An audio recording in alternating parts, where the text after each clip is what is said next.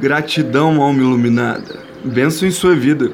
Hoje no podcast Pílula de Flow falaremos sobre o estado de flow. Provavelmente você já deve ter ouvido falar em alguma palestra ou através de alguma live de alguém que atue com desenvolvimento pessoal. Caso não saiba, vamos ao conceito e suas funcionalidades e benefícios para a vida, já que esse termo compõe o nome do meu podcast.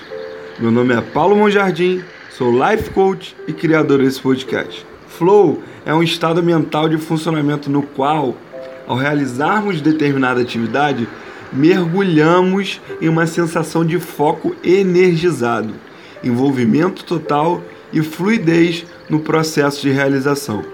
É a experiência de estarmos completamente imersos em uma atividade, expandindo os limites do corpo e da mente para realizarmos algo que é ao mesmo tempo desafiador e recompensador.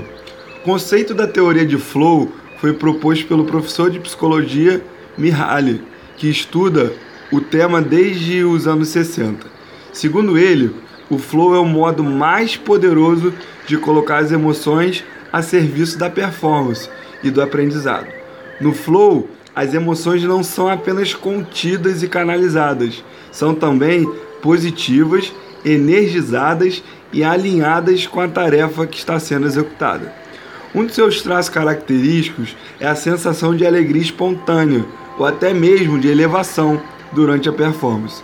Ao mesmo tempo, o flow também é descrito como um foco profundo no que está sendo realizado, a ponto de todo o resto ficar em segundo plano. Flow significa fluir em inglês. O pesquisador escolheu esse nome porque, durante seus estudos, as pessoas referiam-se a esse estado por meio da metáfora da água fluindo.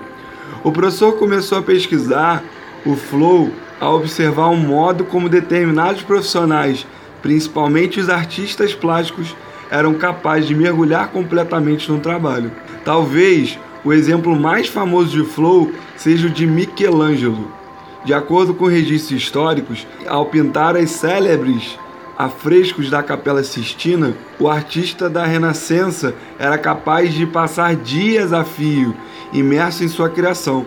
O flow, contudo, não é um privilégio de artistas e atletas. Estudos indicam que ele pode oferecer em qualquer tipo de atividade, inclusive para a sua profissão atual. Benefícios do flow, de acordo com vários pesquisadores, é aumentar o repertório emocional, cognitivo e social do indivíduo com flow, crescemos em complexidade, florescemos mais em nossas conquistas, aumentar o bem-estar e o desempenho dos funcionários.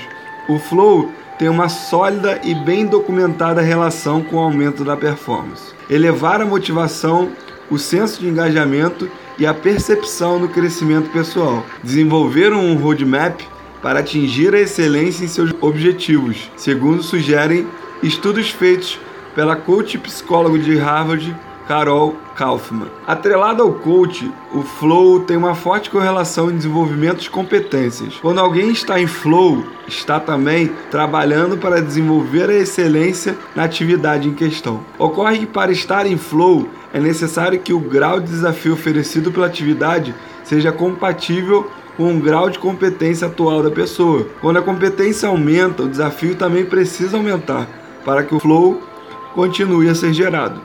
Isso cria um círculo virtuoso no qual desafio e competência aumentam gradualmente. Bom, espero que tenha gostado do podcast de hoje.